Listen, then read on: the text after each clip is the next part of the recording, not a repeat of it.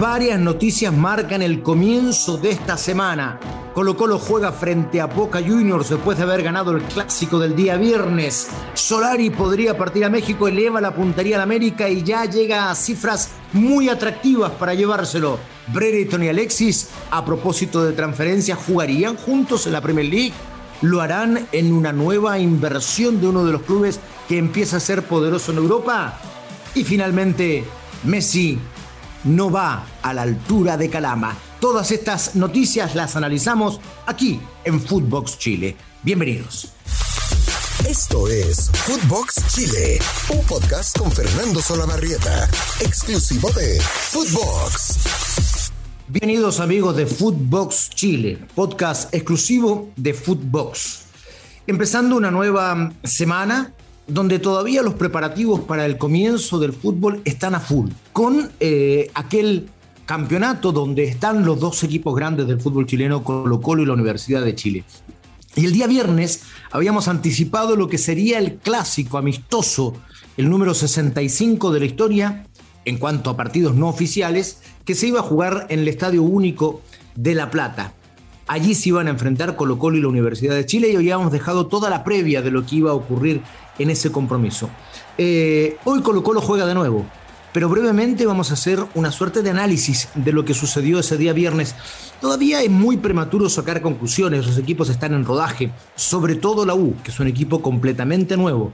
Eh, pero aún así merece la pena decir que Colo Colo fue superior, por ejemplo, que responde el equipo al funcionamiento que ya le ha entregado Gustavo Quinteros y que hizo diferencia respecto de la U, sobre todo en el segundo tiempo cuando el técnico Escobar, el técnico colombiano que dirige hoy a la Universidad de Chile, decidió hacer muchos cambios e incluso incorporando a chicos muy jóvenes, con lo cual la diferencia se acrecentó.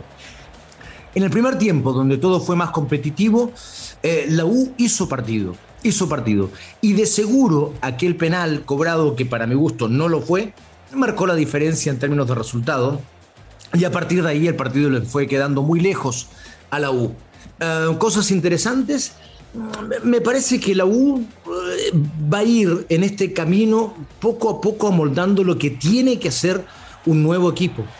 Pero las primeras señales no fueron malas, no fueron malas. Yo creo que hay señales interesantes que tendrá que ir trabajando el técnico Escobar.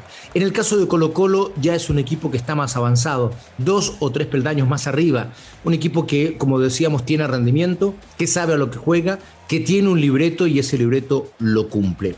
Eh, Colo Colo entonces se queda con esos primeros tres puntos, un campeonato amistoso, no tiene mayor relevancia, aunque siempre es bueno ganar, y hoy juega frente a Boca Juniors. Y lo hace en medio de una noticia que sigue avanzando y sigue avanzando. Esto de que el América de México quiera a Pablo Solari.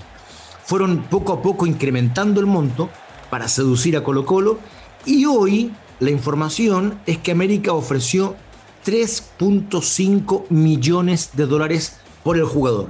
Aún así, Colo Colo dice que no. Colo Colo, dueño del 80% del pase, adquirido en 1.300.000 dólares, dice que para que Solari se vaya al fútbol mexicano, en este caso al América de México, eh, tienen que haber sobre la mesa 5 millones de dólares. Gran acierto de Colo Colo este del chico Solari y sobre todo gran acierto de Gustavo Quinteros. Él lo trae. Y la semana pasada recordábamos que lo traía en calidad de juvenil ¿no? Eh, como para irlo preparando poco a poco. De hecho, él fue muy claro en una conferencia de prensa cuando dijo no es un refuerzo para el primer equipo, es un chico juvenil que nos parece interesante y veremos si lo ocuparemos con algunos minutos en la primera división, pero no era la idea. Terminó jugando Solari muchos minutos y además anotó aquel gol frente a la Universidad de Concepción que terminó salvando a Colo Colo del descenso. Esa fue la relevancia de Solari. Y luego ya en el año pasado, se vio en el comienzo de la temporada eh, algo desplazado por la presencia de Martín Rodríguez. Pero cuando se fue el jugador al fútbol truco, de inmediato apareció Solari y terminó un muy buen año que hoy le vale la opción de ir al fútbol mexicano en esa cifra que por ahora es exigua para Colo Colo, pero que si llega a acercarse a los 5 millones de dólares no tenga duda, Solari se va a ir al fútbol mexicano. ¿Es una buena idea para él? Yo no estoy tan seguro. Me parece que Pablo Solari es un jugador de enormes condiciones, pero que todavía no está listo para la primera división. No está completamente desarrollado. Allá voy, allá voy. Y cuando los jugadores salen tan jóvenes al eh, fútbol exterior, usted me dirá, bueno, pero él viene de Argentina a jugar a Chile, sí, pero venía en otra condición, en condición de juvenil. Entonces las expectativas y la presión era distinta. Y él se ha ido desarrollando en el primer equipo de Colo Colo. Pero me parece que su desarrollo no está completo. Por eso si se va tan pronto a un mercado seguramente más exigente como el mexicano, tal vez podría ser un paso en falso. Yo, si fuera Solari, que no lo soy, entre otras cosas nos distancian más de 30 años de edad, eh, esperaría un año más. Me consolidaría este año en la primera división del fútbol chileno y partiría para la temporada 2023 al fútbol mexicano, pero ya hecho, maduro como jugador. Eh, pero esa será otra historia. En esta semana irá avanzando y decimos, si América de México se acerca a los 5 millones de dólares, de seguro se va a llegar a este chico argentino que fue un gran acierto de Gustavo Quinteros al incorporarlo a Colo Colo. En medio de esa noticia, hoy día el elenco popular juega frente a un grande de América, a Boca Juniors, que además como siempre está pasando por un buen momento. Se anuncia un cambio en la formación si es que no logra recuperarse Emiliano Amor el defensor central está algo tocado y por tanto sería un cambio eh, no de posición por posición, o, sea, de jugador con esas características a otro, porque pasaría César Fuentes, volante de contención, a ocupar la plaza de defensor central. Es una suerte de emergencia si es que no logra recuperarse Emiliano Amor. Y eso le daría cabida a Leonardo Gil para que vuelva a ser titular en Colo Colo. Y entonces jugarían en el eje Gil y Pavés, los dos, para mi gusto, volantes mixtos, ninguno de los dos volantes de contención. En todo caso, me parece que Pavés va a ocupar esa posición que habitualmente es la de César Fuentes, que como decíamos, va a jugar como defensor central. Entonces la formación sería con Cortés, Opaso, Falcón, Fuentes y Suazo, el capitán. Gil, Pavés en el eje central, Solari y Costas, ¿no? Por las bandas, Volados y Lucero arriba en la delantera. Ese es el equipo que va a poner Colo Colo en el día de hoy frente a Boca Juniors a las 9 de la noche en ese campeonato que ha servido mucho, ¿no? Como para ir dándole desarrollo al equipo que jugará esta temporada 2022. Eh, todo esto en medio de varias noticias también, ¿no? Hoy llegaba la información de que Alexis Sánchez y Ben Brereton interesaban en el West Ham United. Sí, es verdad, es verdad. Alexis toda la semana los vendemos a algún lado, Alexis toda la semana decimos que se queda o se va del Inter, y así llevamos años, años de años. Y también llevamos años de años sin ver el gran rendimiento de Alexis, aunque en estos últimos partidos en el Inter sí ha aparecido algo de la magia de este enorme jugador que hace mucho rato está dormido. Y los medios italianos y el técnico además han dicho lo propio, que efectivamente Alexis Sánchez está recuperando aquel rendimiento. Eso hace pensar que tal vez Alexis se pueda quedar en el Inter, pero si no, ya hay muchas ofertas. Y la verdad es que el Inter hace rato que quiere desprenderse del jugador chileno.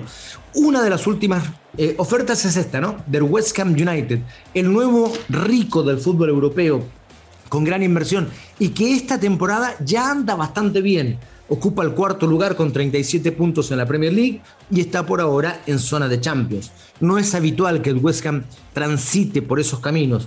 Eh, por tanto, es una buena noticia y podría ser, en razón del proyecto nuevo que se está armando, un equipo interesante que podría llegar a ser un equipo de punta para pelear con Chelsea, con eh, Manchester United, Manchester City, eh, Arsenal, Tottenham, eh, Chelsea lo nombré, sí, también. Bueno, todos los grandes de la Premier League y que se meta competitivamente en ese grupo en la próxima temporada. Para eso se quiere llevar Alexis. Pagaría 8 millones de dólares de acuerdo a la información que viene de los medios británicos. Y se llevaría también a Ben Brereton de gran campaña en la Championship, en la segunda división del fútbol inglés, con 20 tantos y con el Blackburn Rovers, su equipo, allí liderando la tabla y peleando para subir a la Premier League. Enorme temporada la de Ben Brereton. ¿Cómo ayuda la confianza en los jugadores? El fútbol es eso, el fútbol es pura confianza. Ben Brereton era un jugador totalmente desconocido, no estaba en la órbita de nadie en el fútbol grande de Europa y tampoco en el fútbol chileno. Hasta que fue llamado por Martín Lazarte a la selección. Mucho influyó Francis Cajigao, director deportivo de la Federación de Fútbol Chileno, un español inglés o inglés español, porque es de padres españoles, pero eh, ha estado toda su vida en Inglaterra y tiene gran conocimiento en razón de su trabajo como manager en el Arsenal de todo el fútbol inglés, evidentemente. Entonces, aunque no se ha dicho, yo estoy seguro, Francis Cajigao fue clave en traer a Ben Brereton a la selección chilena. Le dieron 10 minutos, anduvo bastante bien y esos 10 minutos le otorgaron titularidad para el partido siguiente frente a Bolivia. Anotó y no paró más. Y no para más. Em, empezaron las campañas publicitarias en Chile, volvió a la selección, fue titular, ayudó evidentemente que haya muy pocos delanteros en la selección, pero no importa, se ganó su lugar e hizo varios goles. Y hoy en día es un indiscutible la selección chilena y un jugador que a partir de eso comenzó a convertir muchos goles en la Championship y ya entonces es un jugador interesantísimo, de acuerdo a las crónicas que vienen de los medios ingleses, para varios equipos de la Premier. El último que se agrega a la lista es, como decíamos, el West Ham United, que podría llevar a Brereton a ser parte de la delantera de la selección chilena en la Premier League, al llevarse, como decimos, Alexis Sánchez. Pero todo esto no tiene ninguna confirmación es parte de lo que nosotros llamamos son especulaciones, sobre todo a la hora de las contrataciones.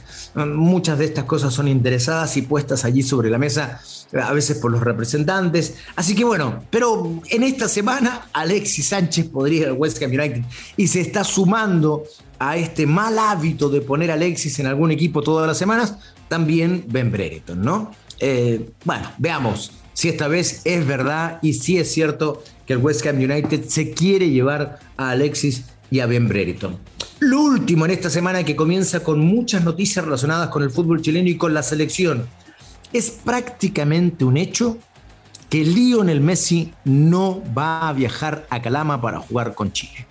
Se agregaron varios antecedentes. ¿Se acuerdan ustedes que habíamos hablado de una suerte de acuerdo que tenía Messi para venir a jugar solo uno de los dos partidos? Y al mover Chile el partido a Calama, por la logística, era otro, otro viaje, otro vuelo, había preferido, se decía, jugar el siguiente partido con Argentina y saltarse el partido frente a Calama. Pero a ese antecedente se agregan ya otras cosas que son mucho más objetivas y que hacen pensar que efectivamente no va a estar en el partido frente a Chile Lionel Messi. ¿Cuál de ellas? El COVID positivo que arrojó entre Navidad y Año Nuevo en Rosario que le obligó a estar más días en Rosario y que cuando llegó a Francia no pudo o le impidió eh, integrarse de inmediato a los entrenamientos del Paris Saint Germain. De hecho, posteó en sus redes sociales que le había costado mucho más de lo que él pensaba recuperarse del COVID. Y por tanto, hace un rato largo que no es de la partida que no puede jugar, hace casi un mes, hace un, casi un mes. Y si a eso le sumamos que tendrá que venir a jugar con muy poca actividad a 2.000 metros de altura saliendo de un COVID, la verdad es que parece una locura. Y es muy sensato pensar, ahora ya con datos objetivos, que Lionel Messi no va a estar frente a Chile en Calama. ¿Ventaja para la selección nacional? Sí, claro que sí. Uno hubiese deseado que no fuera por una situación de salud de Messi, pero evidentemente termina siendo una ventaja que uno de los dos mejores jugadores del mundo, o quizás el mejor jugador del mundo, no esté presente frente a Chile. Hay una recomendación del técnico también, quieren que definitivamente se incorpore al Paris Saint Germain de tiempo completo y no interrumpa esta adaptación cada 15 días viajando a la selección o en fin, todo lo que ha ocurrido. Por tanto, parece ser definitivo. Messi no va a jugar con Chile en la altura de Calama. Estas son las noticias, ¿no? El repaso del clásico del día viernes, Colo Colo que juega hoy frente a Boca Juniors, alineación de Colo Colo, caso Solari que están ya a estas alturas ofreciendo 3.5 millones de dólares por él para irse a la México, a la América digo en México, y Alexis y Brereton que podrían llegar al West Ham United, sumado esta información a que Messi no va a jugar en la altura de Calama frente a Chile y esto es casi definitivo. Amigos de Footbox Chile, un abrazo grande para todos, que comiencen una hermosa semana. El miércoles nos reencontramos como siempre en Footbox Chile. Abrazo grande para todos. Esto fue Footbox Chile con Fernando Solabarrieta, podcast exclusivo de Footbox.